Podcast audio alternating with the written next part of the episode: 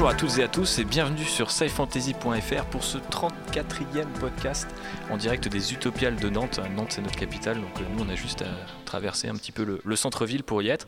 Et aujourd'hui on va parler, euh, bah, du coup on va rencontrer des éditeurs euh, bah, du monde de l'imaginaire et aussi parler des états généraux de l'imaginaire justement qui ont été lancés il y a quelques mois à l'occasion du Salon du Livre et qui font un petit peu le point sur le milieu. Et puis on est samedi 4 novembre si je dis pas de bêtises et ce matin il y avait donc une session de travail autour euh, de ça. Donc euh, les éditeurs en face de moi ont eu le courage de, se lever à 9h un samedi pour discuter de tout ça. Et il y avait également aussi David. David, comment ça va?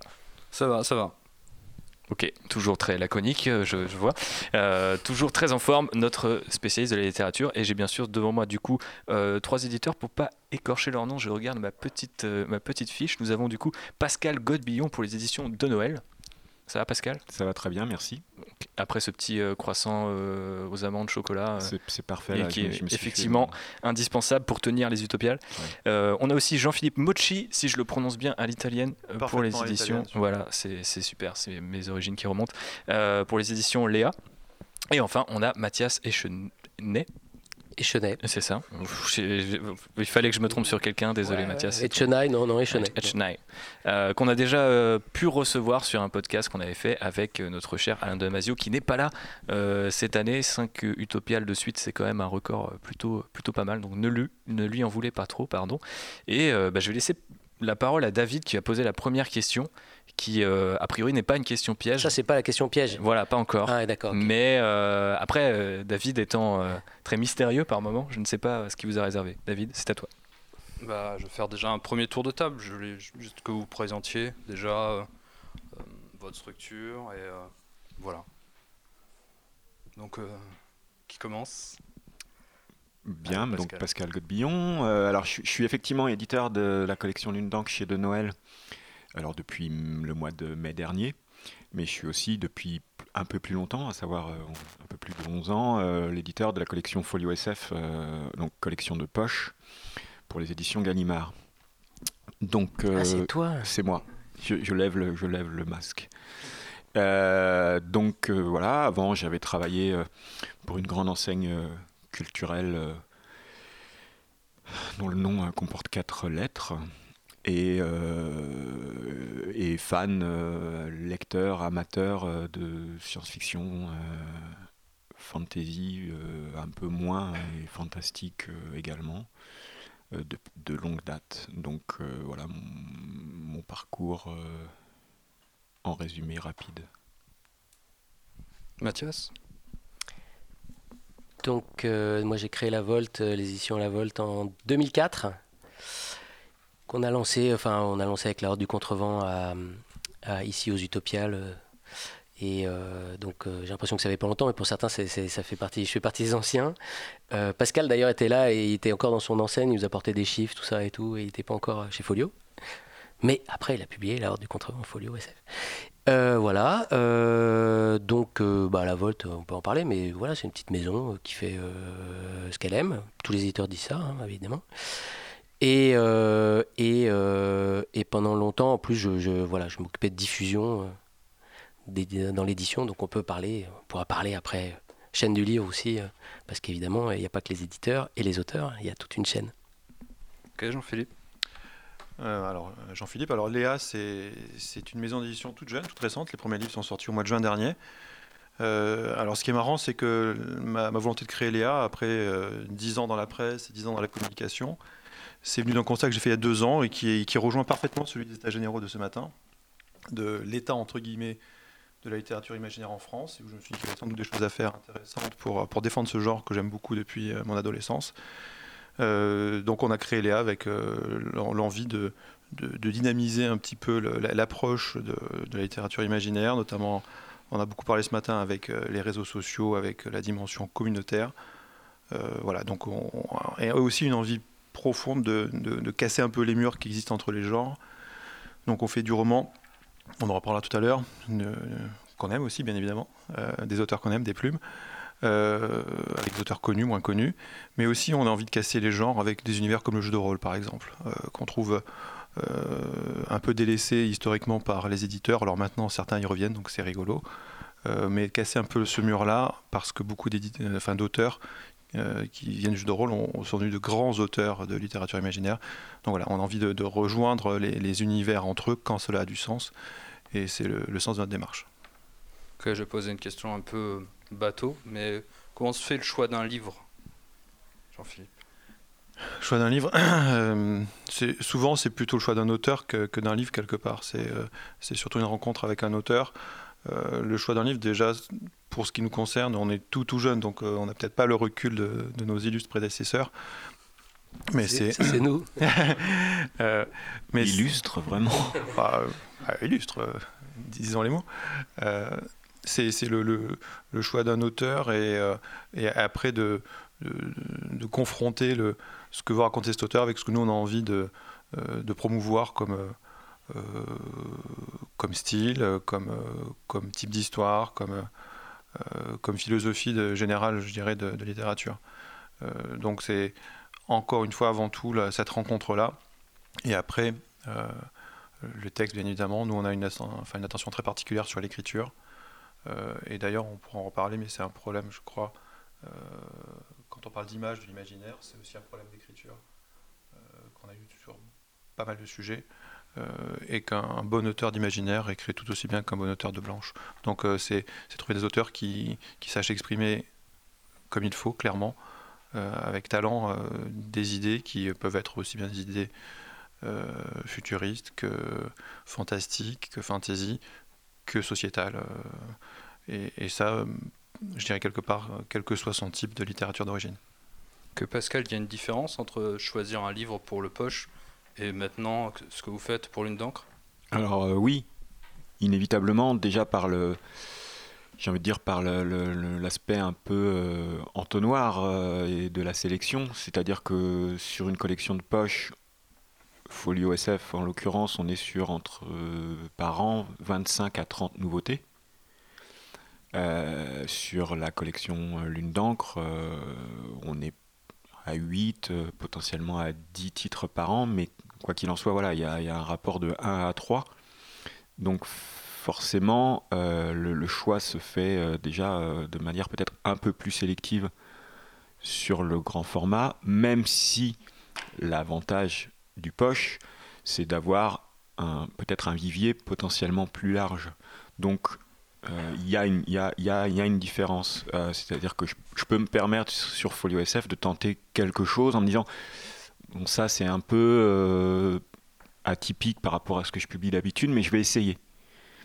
Sur un grand format, euh, je, pense que j'aurai moins cette, cette propension-là parce que, parce que je vais rester focalisé sur vraiment ce que j'ai envie de faire et du coup ce que j'ai pas forcément envie de, de, de, publier, je le, je le, je, le prendrai pas. Après, euh, dans un cas comme dans l'autre, on reste sur, euh, j'ai envie de dire, euh, voilà, sur, sur ce qu'on nous propose, sur ce qui est à disposition. C'est-à-dire qu'effectivement, sur le poche, je, je, vais piocher dans ce, qu'on dans ce qui est proposé en grand format. Et à l'inverse, euh, sur le grand format, je vais piocher dans ce que je reçois comme manuscrit, dans ce qu'un auteur va me proposer, ou dans ce que je reçois comme soumission de textes étrangers euh, de la part euh, d'éditeurs ou d'agents étrangers.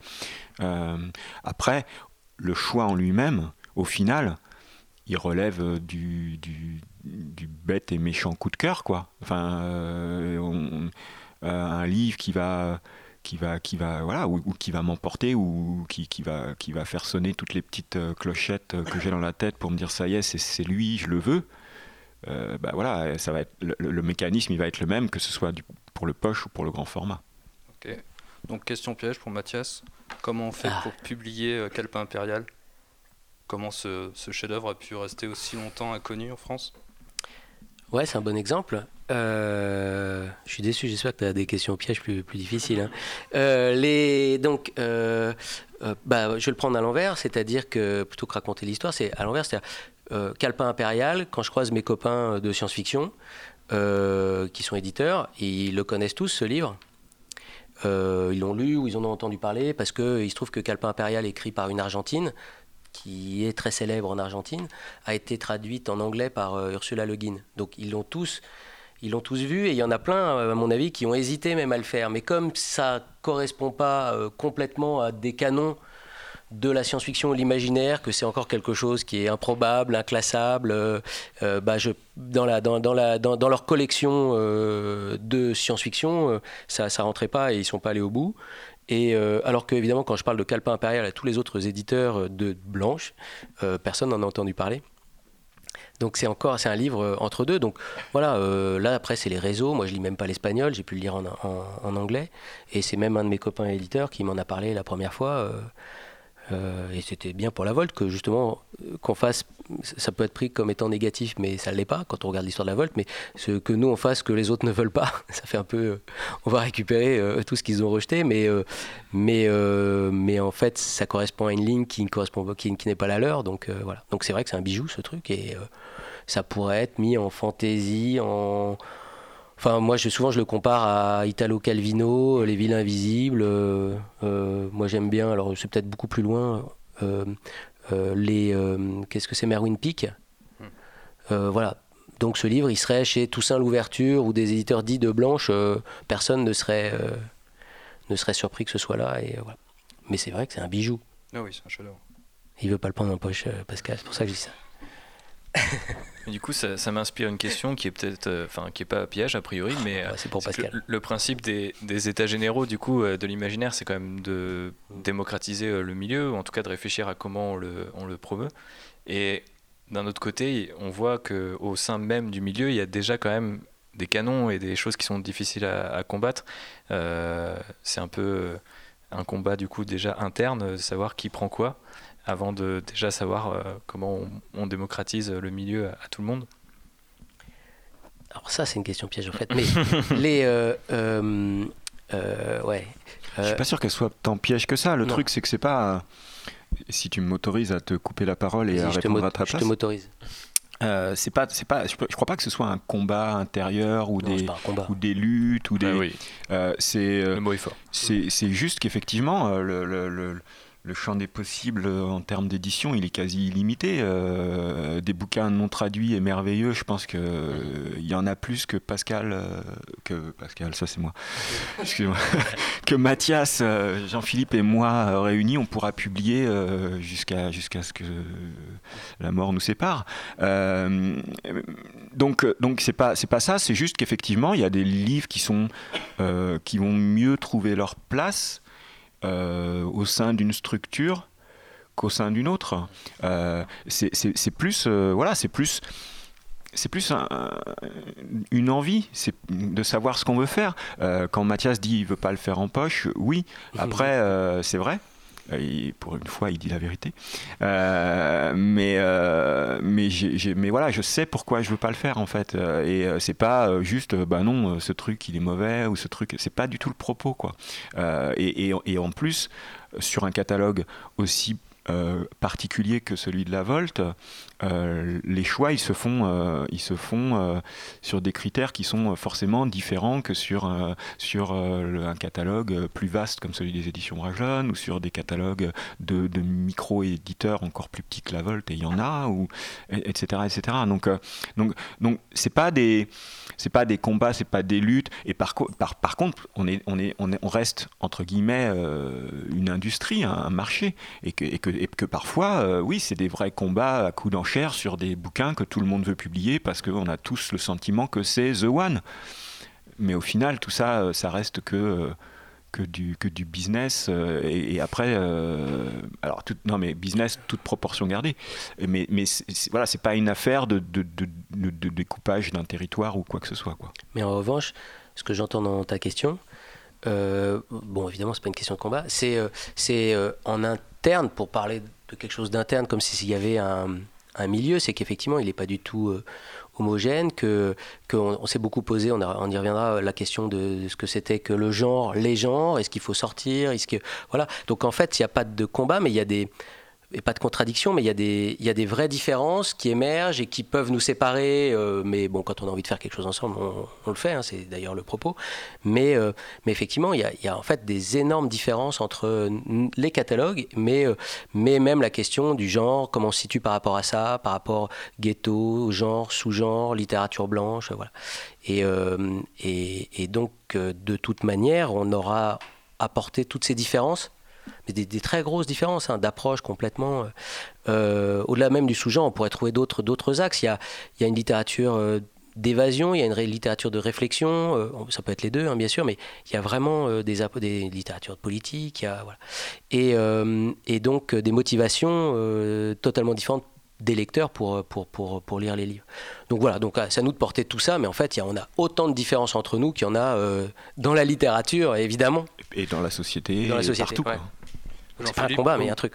Au moment de créer euh, Léa, vous y avez pensé à cette question d'identité de, de, maison ou est-ce que euh, elle se fera enfin, au fur et à mesure de vos rencontres littéraires, quoi, de ce que vous allez publier? Alors, les, les rencontres littéraires Aujourd'hui, elles sont volontaires, elles sont choisies, elles sont décidées, elles sont ciblées. On ne fait pas d'appel à, manuscrits, c'est volontaire parce qu'on n'est pas structuré pour, on est trop petit encore, on n'est pas organisé de manière assez, professionnelle pour pouvoir accepter les manuscrits. Donc ça veut dire qu'on a une recherche proactive d'auteurs, euh, de, gens qui nous intéressent, euh, euh, que ce soit des auteurs reconnus comme Pierre Bordage qui a signé chez nous, ou des auteurs débutants comme Eric Hamon qui a sorti un premier livre. On recherche des personnes par rapport à des profils qui nous intéressent. Mais plus largement, euh, la, volonté initiale, c'est de, défendre le genre imaginaire, parce que c'est un genre que je pense euh, important en, termes d'intérêt, en termes euh, de, de, genre littéraire. Et notre approche, elle est, elle est de dire on veut défendre ce genre, que ce soit la SF, la fantasy, du fantastique. après, on ne peut pas forcément entrer dans un degré de détail trop important à ce niveau-là. Euh, mais je, crois que l'idée de vouloir défendre déjà quelque chose euh, pour ce qu'il est, parce que ce matin dans les états généraux on a pu entendre des, idées disant il faut se fondre dans la masse. Euh, ou devenir plus, blanc. non, il faut assumer ce qu'on est. des gens qui font du, du, polar, du thriller, ils font du polar, du thriller, et c'est pas une honte d'en faire, c'est pas une honte de faire l'imaginaire. Euh, c'est une littérature. Moi, ce que je dis toujours, c'est que de, bons livres d'imaginaire euh, sont tout aussi bons que de bons livres de la Blanche et sont meilleurs que des livres de la Blanche qui sont pas bons. Donc, euh, il n'y a pas de problème de genre, il y a un problème de parfois de sélection, ça c'est vrai. C'est pour ça que nous, on a une volonté de choisir des textes qui vraiment nous intéressent, qui sont à la fois intéressants sur le fond et sur la forme, mais pas forcément ennuyeux pas non plus tomber dans l'excès inverse, de, de, se regarder le nombril dans le futur, c'est pas forcément utile. Euh, ou en tout cas pour un microcosme, euh, pourquoi pas, mais on, veut aussi élargir le lectorat. Euh, on, a vu ce matin qu'il y avait une baisse sensible des ventes d'exemplaires depuis 15 ans. On est passé de 7,2 millions d'exemplaires vendus à 4,2 millions d'exemplaires vendus par an en France, donc il y a, un mouvement quand même important. après, il y a des explications statistiques sans doute à apporter à tout ça, mais il y a un mouvement quand même qui n'est pas massivement favorable. Donc c'est aux éditeurs de, de, se prendre en main pour, euh, pour inverser la tendance à travers différentes mesures. Et parmi les mesures, il y a aussi, euh, je ne parle pas pour mes, confrères à côté, mais il y a aussi le, le, choix de, de, ce qu'on va publier. Si on veut avoir une bonne image, il faut aussi sortir de bons livres. Et comment on peut casser d'ailleurs l'image qu'a l'imaginaire dans le, dans le public? Ben, vaste question. Euh, casser l'image, je pense que c'est une évolution euh, qui, sera, euh, qui sera longue, mais qui, qui, qui est justement au, centre de, de, ce qui, de ce qui s'est dit ce matin, au centre des, des, réflexions euh, qui, ont, qui ont animé les, les acteurs du, du, du, milieu de l'imaginaire depuis deux ans, puisque il y a deux ans, moi, je me suis retrouvé avec des éditeurs qui faisaient un constat d'une sous-représentation dans les médias, d'une sous-représentation dans les librairies, etc. Et puis en deux ans, Aujourd'hui, je m'aperçois que depuis deux ans, j'ai eu euh, certains romans qui ont eu euh, euh, des articles dans, dans tout ce qui se fait de presse, mais de, de, qualité et de renom, qu'elle soit hebdomadaire, qu'elle soit, qu'elle soit quotidienne. Et pour autant, j'ai pas vendu plus de bouquins. Donc du coup, si, les, si la problématique, c'est pas d'avoir de la visibilité pour vendre plus, c'est d'avoir de la visibilité. Pourquoi? À quoi ça va nous servir cette visibilité? Ben Justement, cette visibilité, est-ce qu'elle va pas nous servir à être des espèces de petits messages subliminaux, réguliers et de plus en plus fréquents sur regardez, ça, ok, c'est quelque chose que vous n'avez pas l'habitude de voir, c'est de l'imaginaire. Ça, c'est de l'imaginaire. Et quand les gens, peut-être, à un moment, euh, auront vu ces choses et peut-être se seront penchés sur un parce qu'on aura, on leur a donné le bon mot-clé parce que c'est tout bête, hein. c'est tout bête, mais ça, ça tient à rien des fois. Euh, qu'est-ce qui va faire qu'un article va déclencher une envie d'achat chez, chez, un lecteur? Ça tient à rien, c'est juste le bon, la bonne référence, le bon nom. Euh, c'est pour ça que des fois les, les articles ça, ressemble à du name dropping mais c'est parce que il suffit du, il, il suffit du bon mot clé. Et quand ces gens qui en auront vu un, qui en auront vu deux, qui en auront vu 15, et puis qui au bout du 15e seront peut-être allés l'acheter et vont s'apercevoir que euh, que bah, ah mais celui-là était pas mal. Et la presse elle va leur dire celui-là était pas mal mais il y en a d'autres des pas mal. Ça mais c'est mais c'est mais c'est ce qu'on fait au quotidien euh, moi qui, qui suis dans un grand groupe quand je voilà j'ai euh, en face de moi des représentants qui vont vendre les livres aux libraires mais c'est pas c'est pas des spécialistes, forcément pas.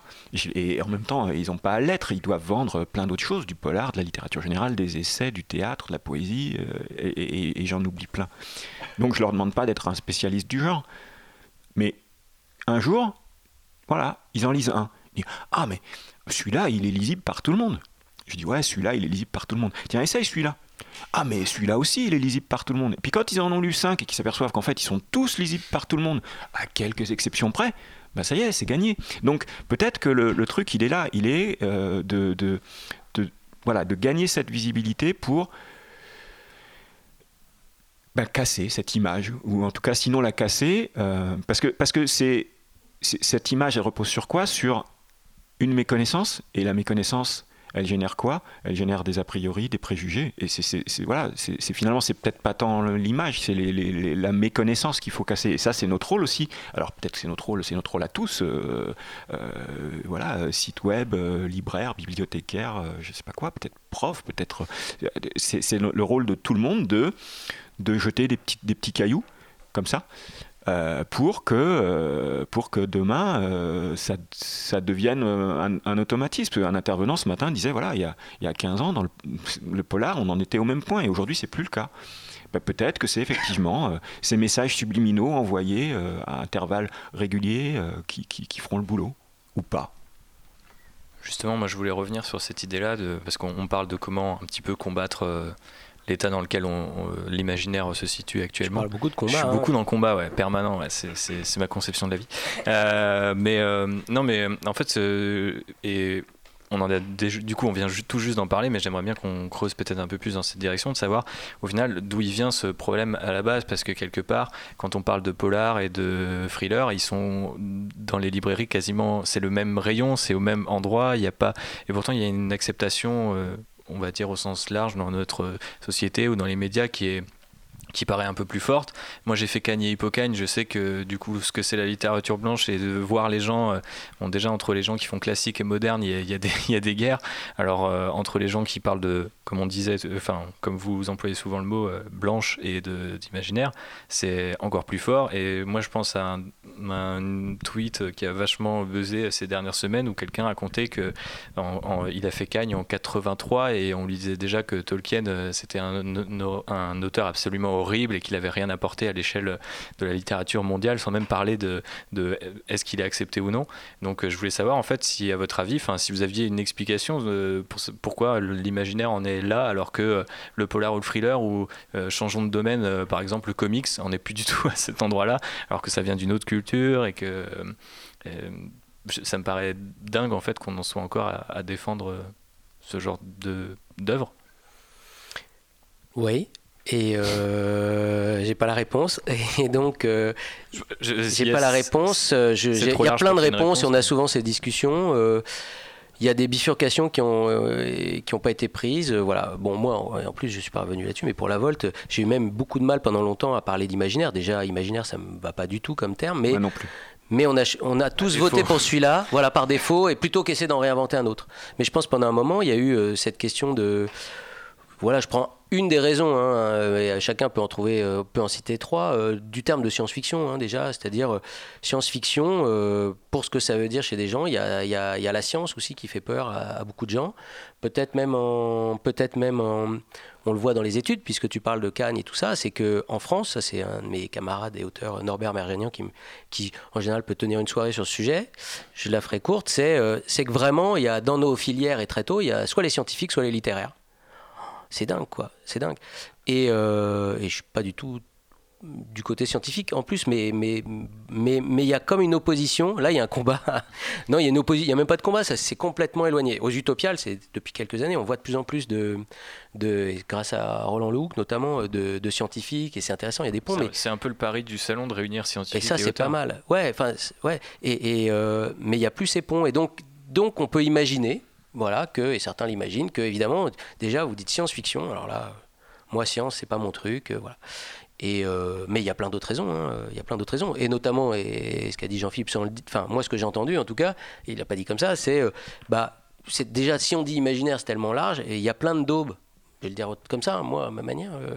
Donc, évidemment, il y en a qui ont des, soit qui ont des références de certains trucs qui, qui étaient pour les gamins et qui pensent que c'est pas pour les adultes, ou alors même des films, parce que la science-fiction ou l'imaginaire, c'est ça aussi. Enfin, donc, il y a ce mélange et il y a un problème de code. Voilà. Il y a un problème de clé d'accès, de code, avec un nom et des noms qui sont qui sont des noms repoussoirs.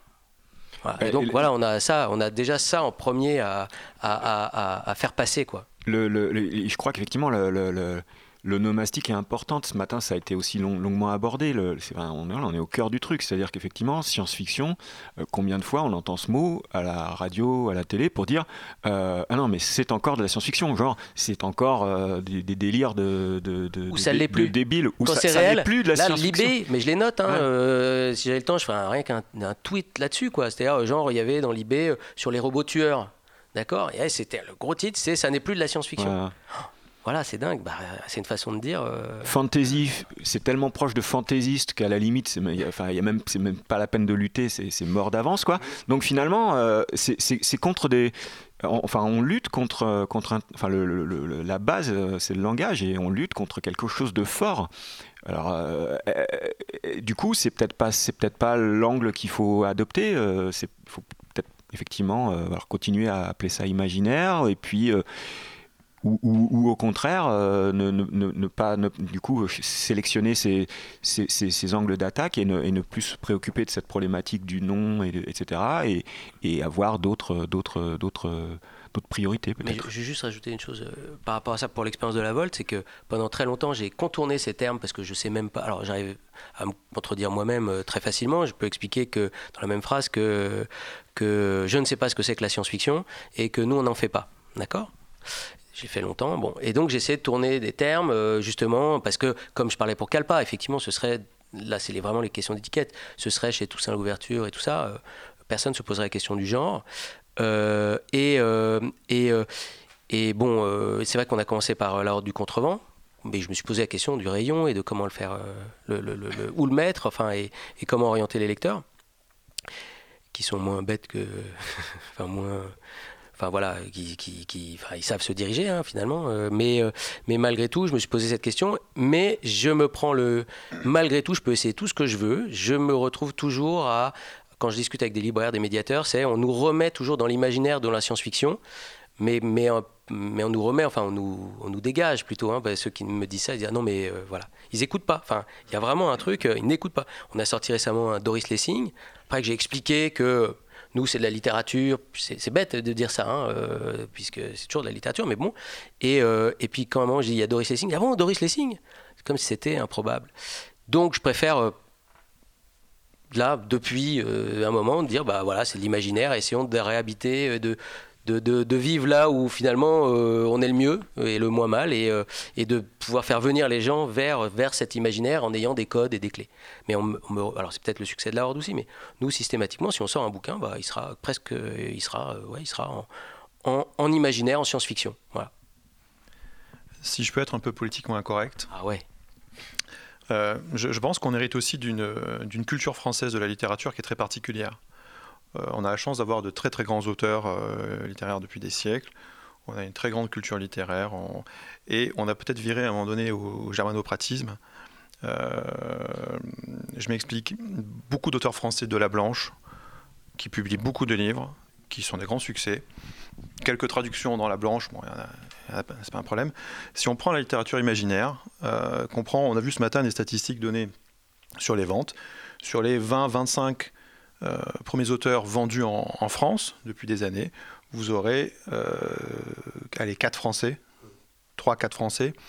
Et pour ne citer personne, parmi ces 3-4, quand on les cite, beaucoup d'éditeurs de l'imaginaire ont une moue de dédain vis-à-vis des, auteurs français qui ont du succès.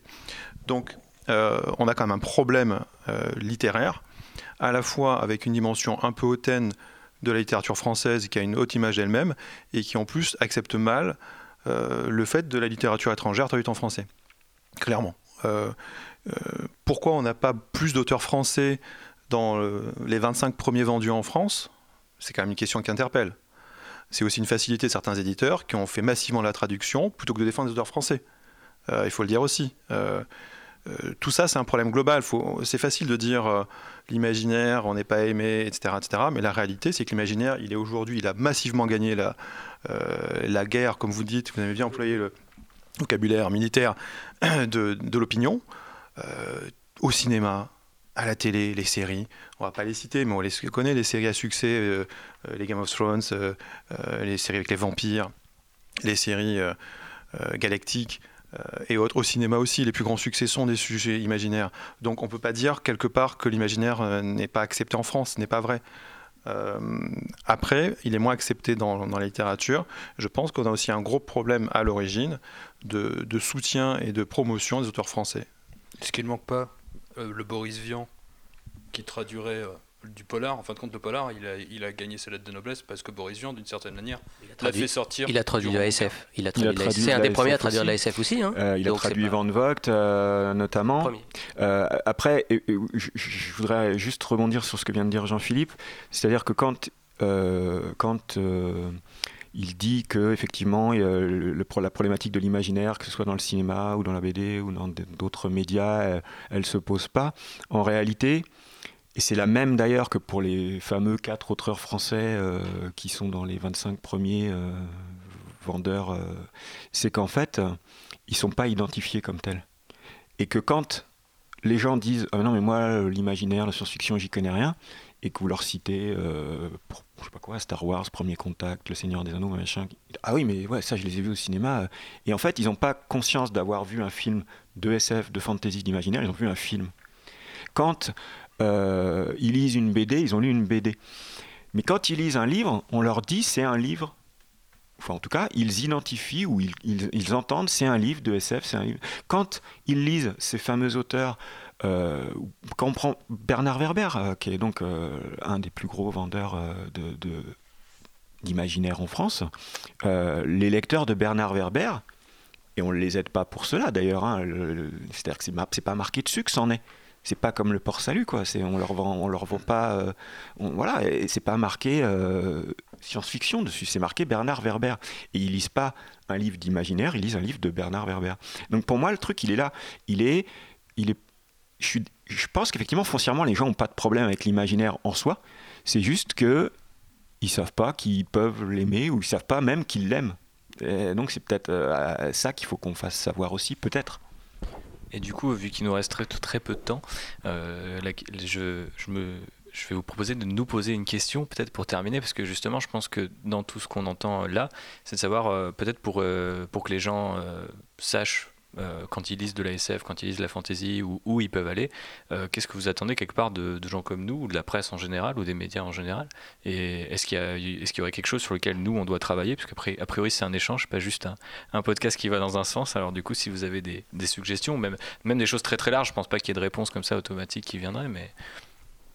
moi, quand je suis sorti des états généraux ce matin, le sentiment que j'ai eu, c'était... Euh, le seul mot qui, m'est venu, c'est communication. C'est-à-dire communication à la fois entre tous les, euh, entre tous les acteurs du secteur, mais aussi entre, euh, d'une certaine manière, euh, enfin, le, plus large. effectivement, ça rejoint ce que, ce que cherche à, vous faire dire Thibault, c'est-à-dire comment on peut interagir les uns avec les autres. Je pense que je pense que c'est ça le maître mot. Il s'est revenu effectivement plusieurs fois ce matin. C'est coordination, euh, mise en contact, lien, euh, etc. Donc euh, le, rôle, il est, enfin chacun, chacun a, sa pierre à, à porter à l'édifice. Après, la question, c'est de savoir ce qu'on qu'on veut les uns les autres. Est-ce qu'on veut du coup dire ah bah ça y est, là c'est la dystopie qui marche, on va faire tous de la dystopie ou je sais pas quoi. c'est enfin c'est comme quand on va au, au, restaurant, là, on peut pas s'empêcher d'avoir son petit pâté de quinoa. alors demain, ce sera, je sais pas quoi, l'andouillette ou le pied paquet. Est-ce que c'est ça qu'on veut ou est-ce que c'est cultiver la singularité de, chacun? Et, Enfin, on peut pas dire. On parle beaucoup depuis le début de l'heure du contrevent en, termes de, singularité d'un ouvrage, on, est en plein. Et ça n'empêche pas d'être un, roman qui s'est vendu énormément et qui, comme on l'a dit ce matin, a largement dépassé euh, le, simple cadre du, lecteur de SF. Euh, donc euh, il faut explorer explorer toutes les, toutes les possibilités pour que euh, enfin, qu'est-ce qu'on veut faire? Euh, Est-ce qu'on veut tous dire je veux euh, avoir mes best-sellers et puis avoir voilà.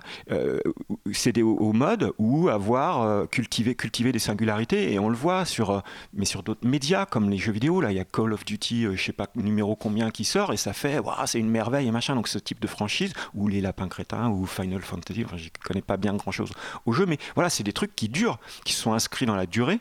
Alors bon, derrière, il y a des moyens qui sont un peu peut-être autres que ceux de l'industrie du, livre, mais, mais ce que je veux dire, c'est qu'il est important de, de, de, de savoir ce qu'on veut faire les uns les autres. Donc vous, euh, vos besoins, ils sont, euh, ils sont clairement, euh, ils sont clairement. Enfin, ce qu'on peut attendre de vous, c'est de faire ce que vous faites là, prêcher la bonne parole et, et, et effectivement vous vous connecter avec vos, vos collègues vos, et les autres médias, quoi. Non, mais alors juste oui, mais très précisément, euh, bah, c'est d'abord un, faites votre boulot, ce que vous faites, c'est-à-dire la médiation, d'accord? Parce que c'est plus que la communication, hein, c'est la médiation, c'est donner envie, tout ça.